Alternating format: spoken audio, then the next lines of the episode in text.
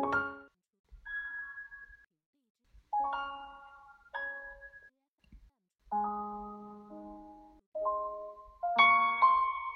らしの基本。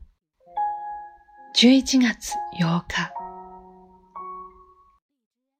おはよう。どんなことでもリラックスして気持ちを新たに取り組みましょう。ウィンウィンシーサは成功の秘訣です。今日も丁寧に。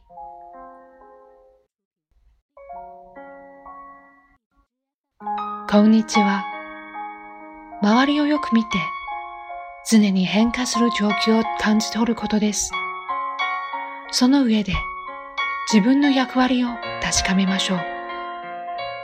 いい一日を。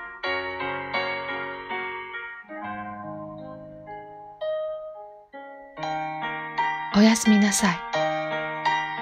今日も一日お疲れ様でした。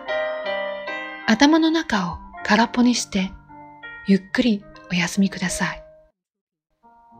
明日の元気を養いましょう。また